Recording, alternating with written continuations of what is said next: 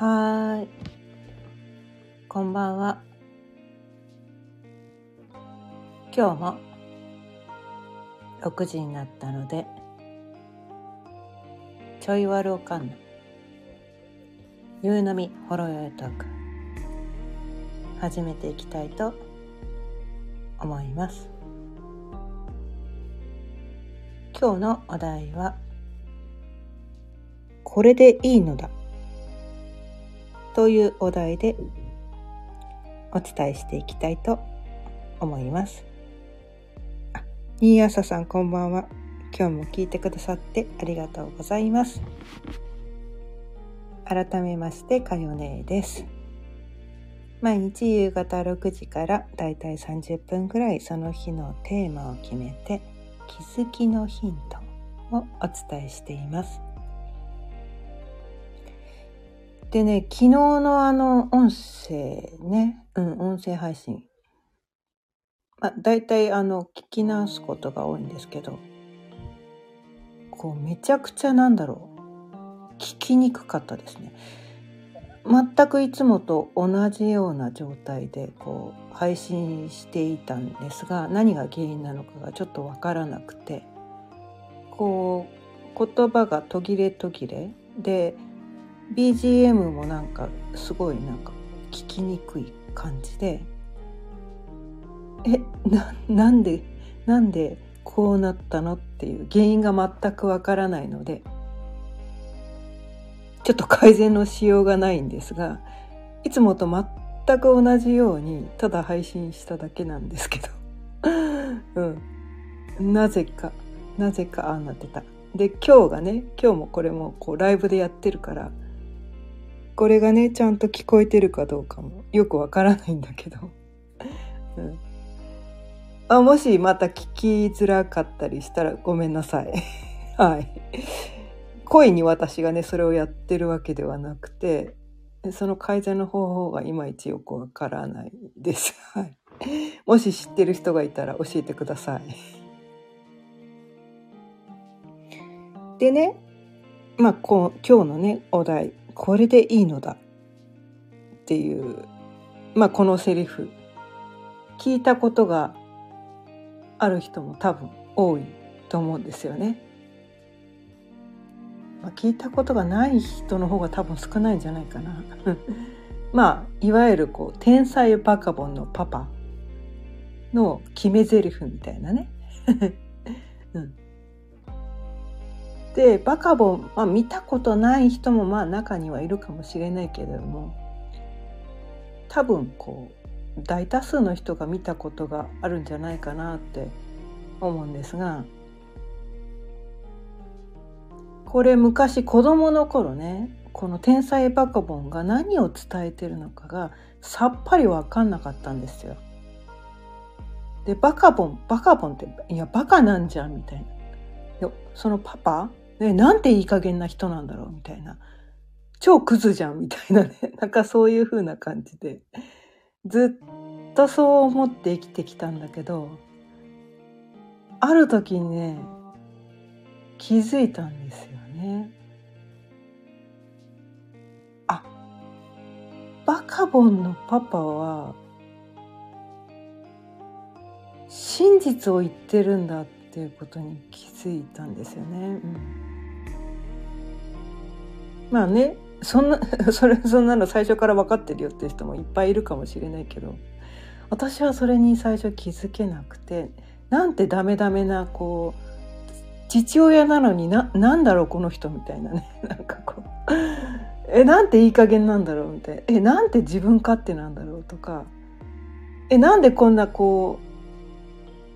う、全然イケメンでもなんかかっこいいわけでもなく、なんか頭が良さそうでもなく、なんでこんなダメダメな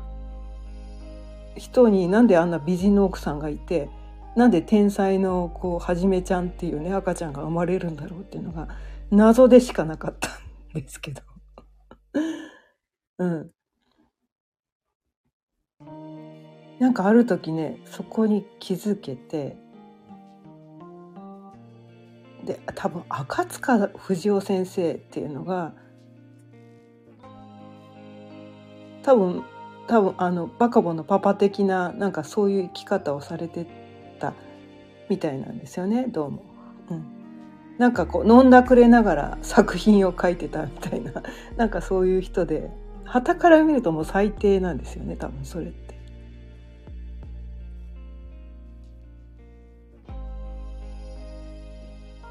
でもなんかこ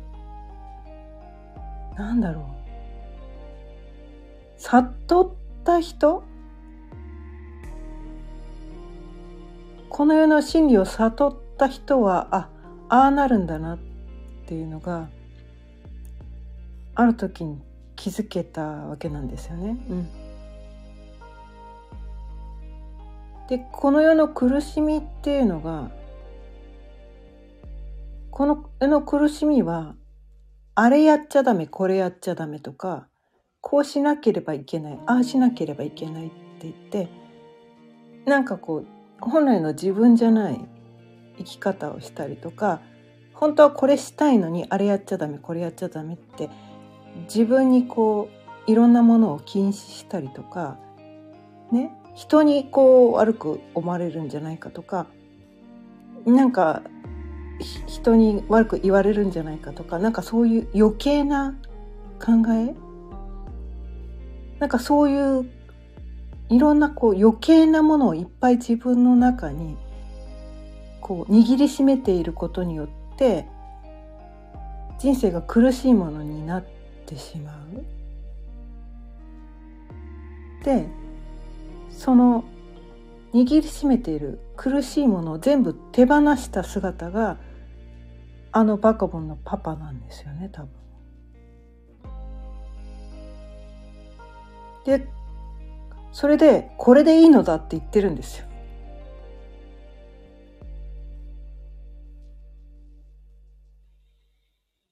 もうだからそれは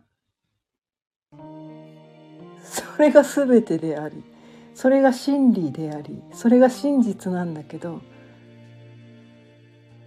私たちってこういろんなね余計なものをいっぱい握りしめててそこを手放せないというかそれそれを握りしめていることの方が正しいって思い込んでるからそれが分かんないわけなんですよね。バカボンのパパの生き方が正しいなんて昔の私は全く思えなかったですよ。まあ正しい間違いもないんだけど厳密に言えばね。うん。うん。人によってね人によってどういう生き方が一番その人の中の制限がない生き方なのかっていうのが人によって違うからバカボンのパパと同じような生き方っていうのがいいわけじゃないんだけどただ自分に何の制限もかけていないっていう。でそそのねなんていうのかな人からこう責められるような生き方をしててもこれでいいのだと言ってのけるみたいな。で自分に対して一切こう自己自己否定とか自分責めも一切ないわけなんですよね。で一切苦しみを抱えてない状態何の苦しみも抱えてないんですよ。なんか余計な概念も何も抱えていない。それでいいんだってもうなんなんて言ったらいいのかな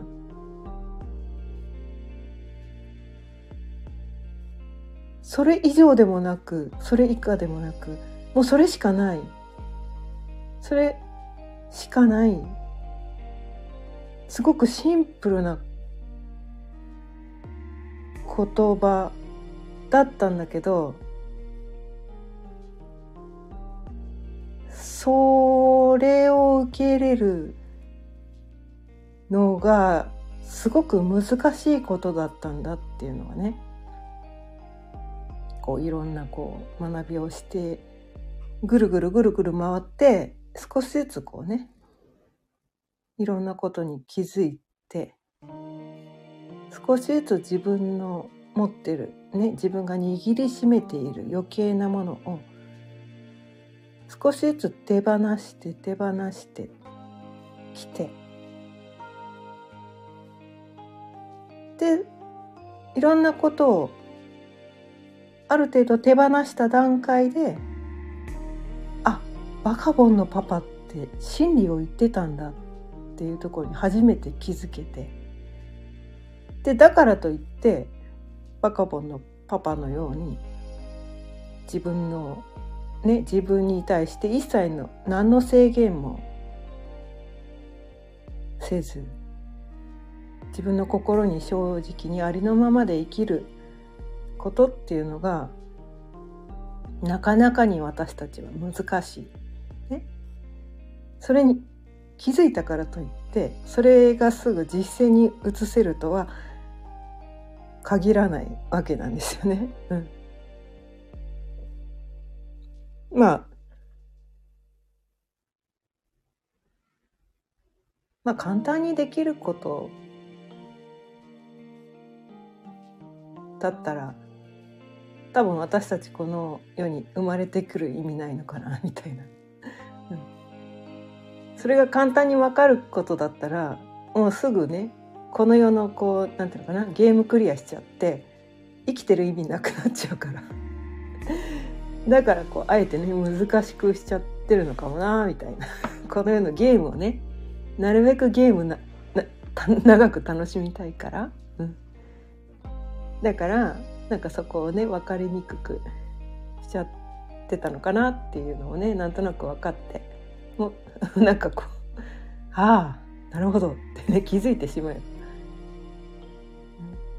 でもあなんかうん、うん、そっか楽しこ今世をね楽しみたかったからあえて難しい設定をしてきたんだなみたいな。だってゲームだってね早々にクリアできる簡単なゲームだったらやる意味ないからねみたい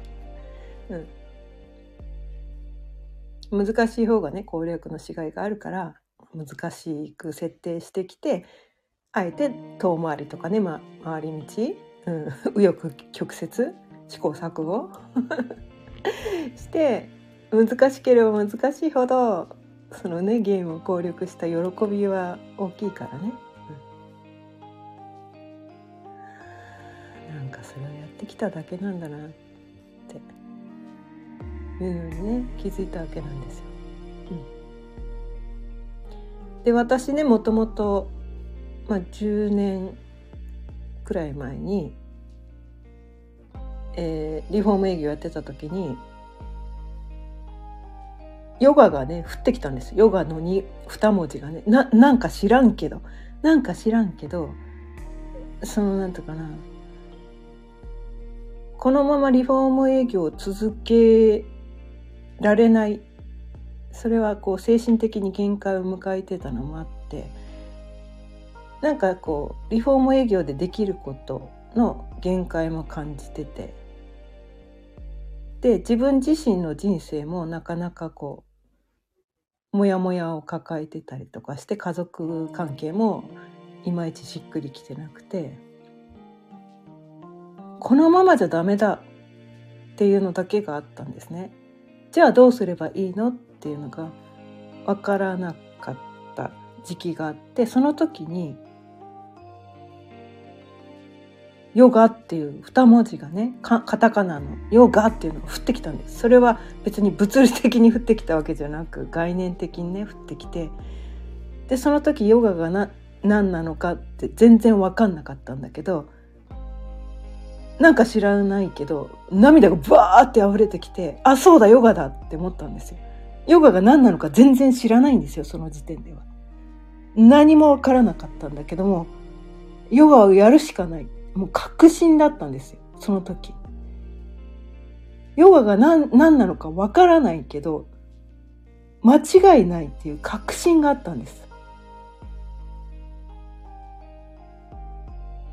それでそのリフォームの仕事を辞めてヨガのね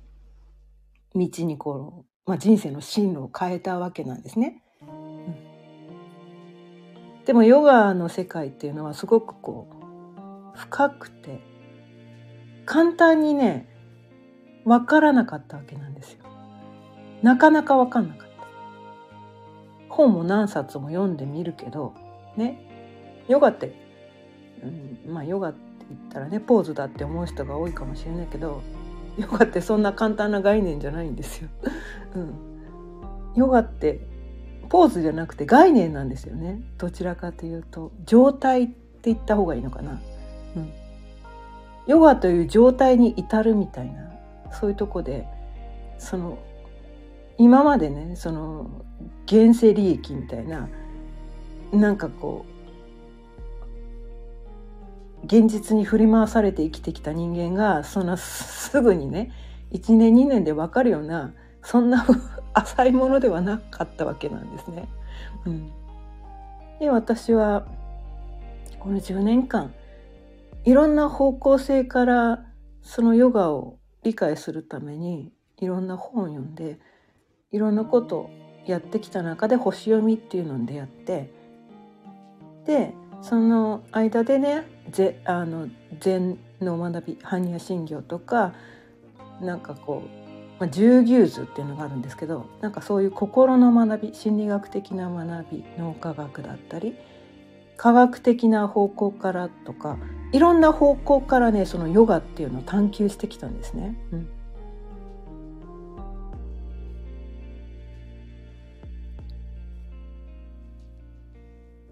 そこで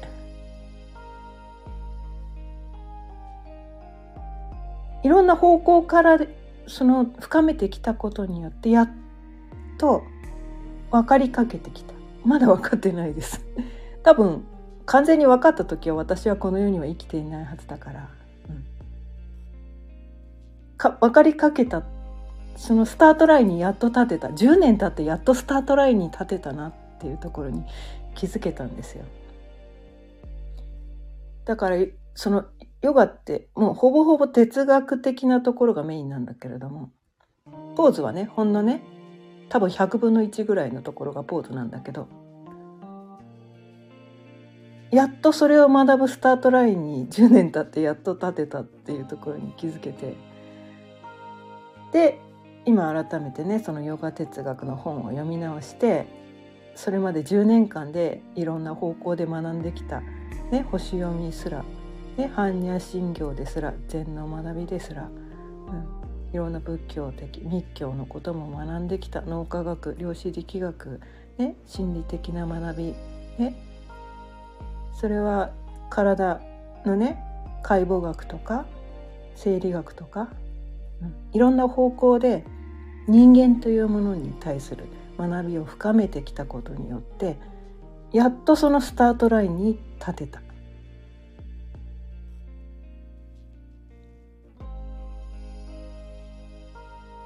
でそのスタートラインに立って分かったことっていうのは結局まずは自分の全てを受け入れることがスタートラインなんだと。今までね生きてきた自分の人生の全てを受け入れてどんな経験ですら消してしまいたいような過去とか失敗してきたいようなことダメダメな自分、うん、エゴにまみれた自分もう全ての自分を受け入れたそこがスタートラインなんだみたいな。ゴールじゃないんですよ。そこがスタートラインなんだ。そこから初めて学びが始められるんだみたいな。やっとスタートラインに立てた。やっとここにたどり着きました10年経ってみたいな。うん。なんかそんなところに気づけたんですよね。で、それは、そこに来れたのも、多分、ヨガの学びだけをしてたら私はここに来れなかっただろうなって思うんですよね。やっぱりこの星読みっていうことを知ったことによって、その過去の自分の人生の答え合わせができたんですよね。うん、答え合わせができた。私の生き方は間違ってるんじゃないかってずっと自分を責め続けてきたんだけれども私の人生は間違ってなかったんだっていう答え合わせができたことによってその自分責めをねまあ、100%じゃないですけど、うん、100%じゃないけどかなり80%以上はその自分責めが手放せたんですね。うん、いきなり100%は無理だけどもうなんだろう80%ぐらい本当に劇的に手放せたんですよね。私って私のね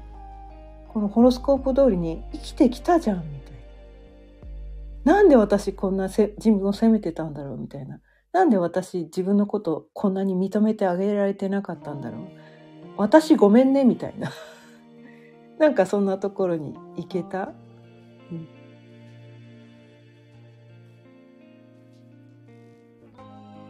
だけどあとの20%がなかなかね手放せなかったんですよ。うん、あとの20%が何だったのかっていうと私はあくまでも個人であり子であり他の人と私は全く別の存在なんだと。で、まあ、ついこの間までね私がお伝えしていた自分で自分を幸せにする。他の誰にも頼れない。私は私をね自分で自分を幸せにするしかないんだ。他の誰も信頼できないから、うん、私は私を信じて。私が自分を幸せにしてあげるしかないんだみたいななんかそういう段階にいたんですね。うん、それがあとの20%手放せなかったところ。これはヘリオセントリックっていうねこの太陽中心の先生術っていうののねこうまあ3月21日のねあの宇宙元旦である春分の日にね募集してでそこでいろんな方のセッションさせていただいてそうセッションする中でいろんな気づきがあったりとかでそれと並行してねまあ新たなこうねこう自分の中での気づき別別ルートでの気づきもあったりとかしてこういろんなこう出会いがあったりとかして、まあ、本をね読んだりとかしてそこでのこう気づきもあった。中でああそうかっていうのに気づけたのが私っていうのを握りしめてたからなんだなって思ったんですよ。子私は子である自分っていうものが存在してて他の人とは違う私がいるっていうところをかたくなに握りしめていたからそのスタートラインに立ててなかったんだっていうのに気づけたんですね。うん、でどうやらねこのヘリオセントリックをね人に伝えながらいまいちよく分かってなかったんだけど人に伝えてるうちにはって気づいたんですよ。そうかって。私なんてどこにもないんだって。自分なんてどこにもない。自分なんてない。子なんてないんだって。子を握りしめてたから他の人と私は違うっていう。なんかそこにとらわれていたから。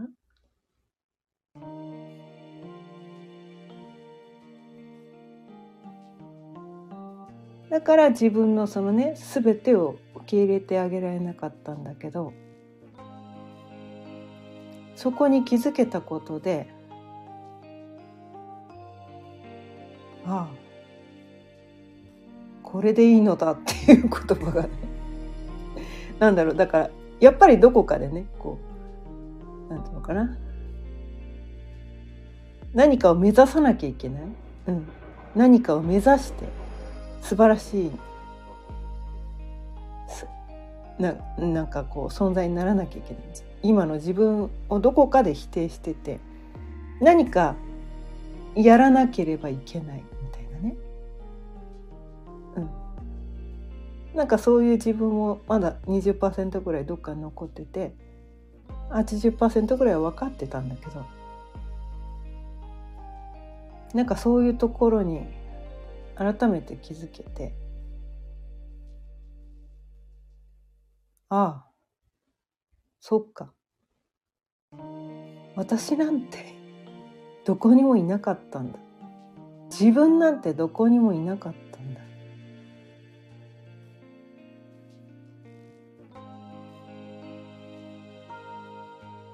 っていうところにね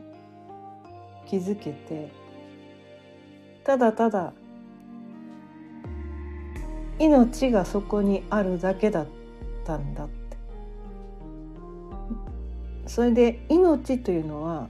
個人個人の命があるわけではなくたった一つの命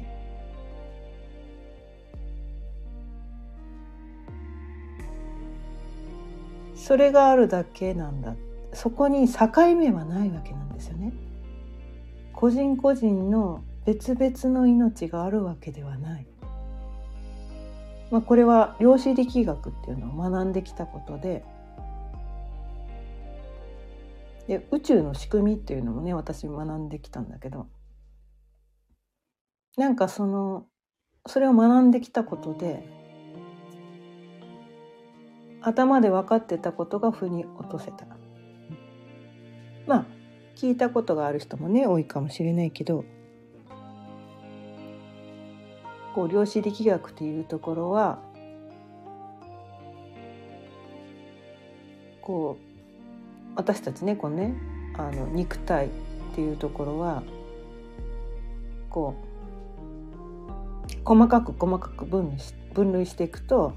分子があって電子があって。で最終的に素粒子というね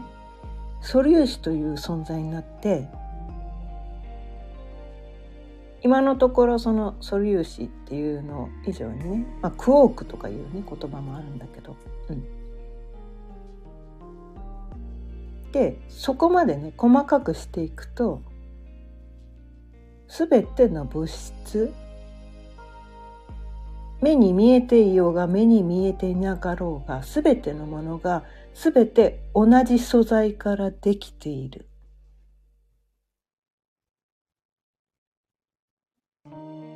でそれはこのように満ち満ちている空気もそうなんですね。空気も CO2 とかね炭素とかいろんな空気中にもいろんな物質があるんだけどそれも細かく細かく分けていくとやっぱり素粒子なんです。私たちも細かく分けていくと最終的には我々人間が今把握できている一番最小単位っていうのがその素粒子とかクォークとかね呼ばれるものだったりするんだけどそれと、ね、人間の体とこの空気とあとは有機物無機物とかね言いますよね生命を持っているものと石とか、ね、鉱物とかねその区別は全くないわけなんですよ。すべてが同じ物質でできているんです。そこに境目はないんですよ。境目は一切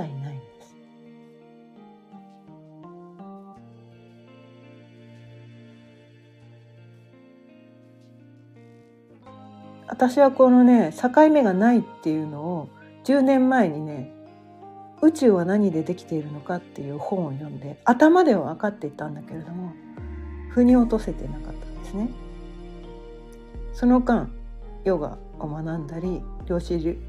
力学の学びを深めたりいろんなことを学んできて人はこのなんていうかな知識として知ったからといってすぐ腑に落とせるわけじゃないんですよね。うん、それはいろんなこう気づきをたくさん気づきを得ることによってある時ふっとその気づきの点と点が線になってああそういうことかみたいなね。ある時ふとそういう段階に至れる。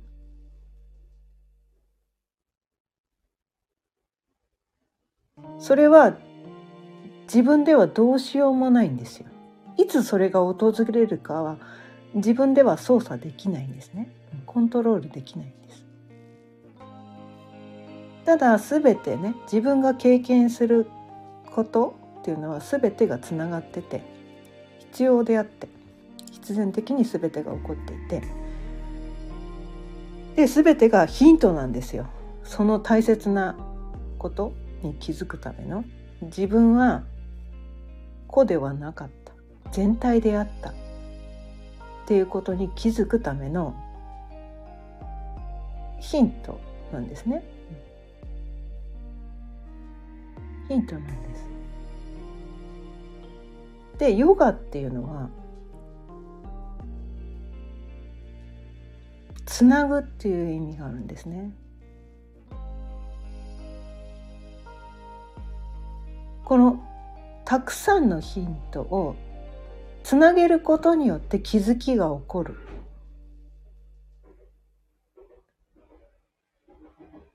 いろんな気づきをねいろんな出来事とか自分がこう学んできたとかこととかねいろんなことをつなげていくことによってさらにこうなんていうのかな段階があるんですよね。低い気づきと、まあ、上下は本当はないのかもしれないけどさ深いって言ったらいいのかな。深い気づきになってくるみたいな。なんかそういうことが起こってきて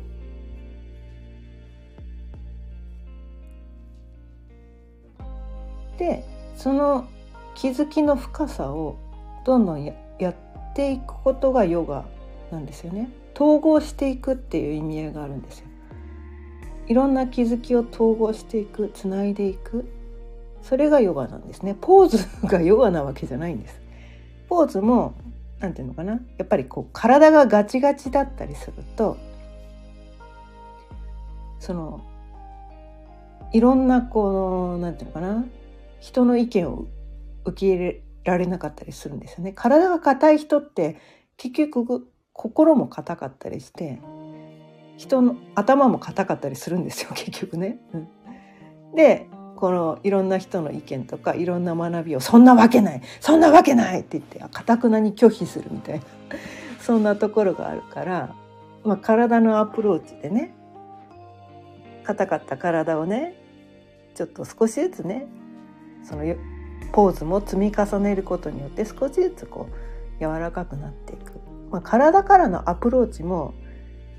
もうねこの肉体を持って3次元のこの地球上で生きている我々は体からのアプローチも無視できないということでポーズも大事だよねっていうのが言われてるだけであって別にポーズイコールヨガではないんですね。うん、全てを統合させるために体からのアプローチも大事だよ。ただそれだけなんですね。うんで結局私が目指しているところはやっぱりヨガなんだな みたいな、うん、やっぱりヨガなんだなって感じるんですよね。うん、でヨガっていうのは結局自分の全てを受け入れて目の前に起きる現象全てを受け入れて全てはただただこう流れがあるだけなんだ。全てが良くなる方に動いててたとえ目の前に起きる現象が悲劇的であろうがそれは結果的に結果的に私たちが最終的に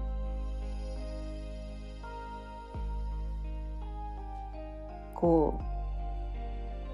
う幸せに至るための事柄でしかない。そうやってやって自分の中をね一切何の否定もせず何が起ころうがね出来事を全て受け入れて出会う人々も否定せず受け入れて自分の全てを受け入れて全てを統合して全てが一体なんだ。ただそこに流れがあって常にそれは移り変わっていくんだ。でその移り変わりすらも受け入れてこれでいいのだ。でその移り変わりをただただ楽しめていれば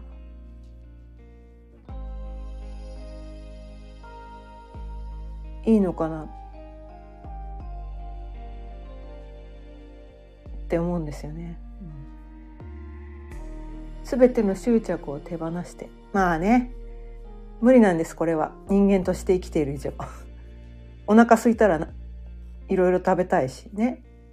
あれも食べたいこれも食べたい。執着は手放せないです。うん。ね。排泄欲求。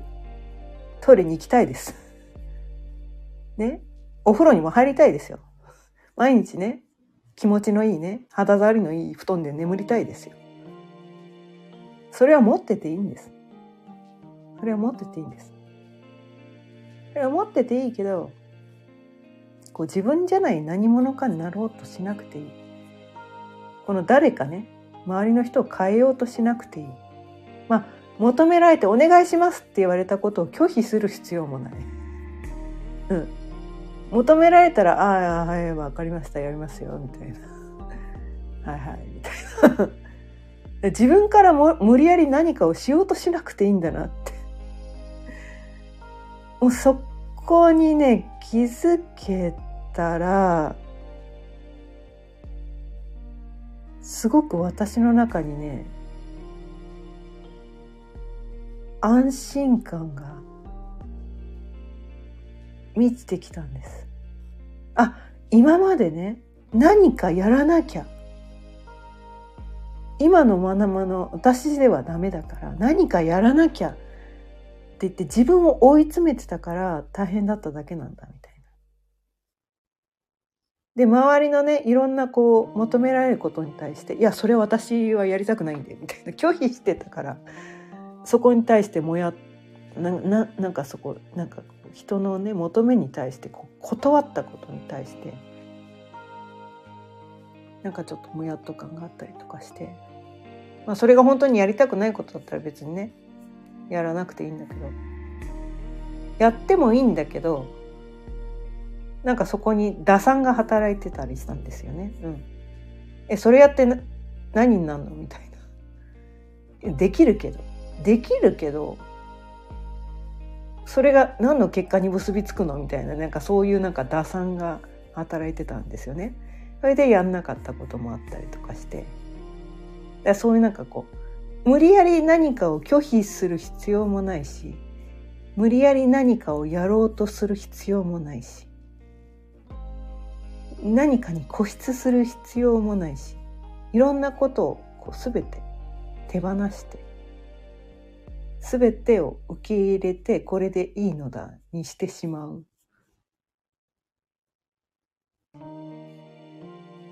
それでいいんだったらどんなに楽だどんなに安心感に満たされるのかっていうことにね今日は気づいたんですよね。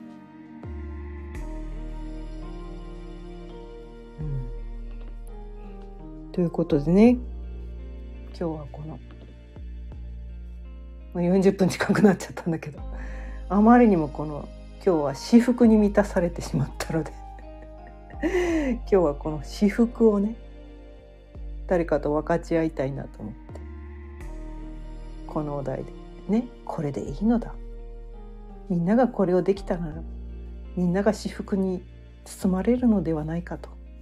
思ったので今日はこのお題でお伝えしてみました。今日も聞いてくださってありがとうございました。毎日夕方6時からだいたい30分ぐらいその日のテーマを決めて気づきのヒントをお伝えしていますまた聞いてくださったら嬉しいですそれではまた明日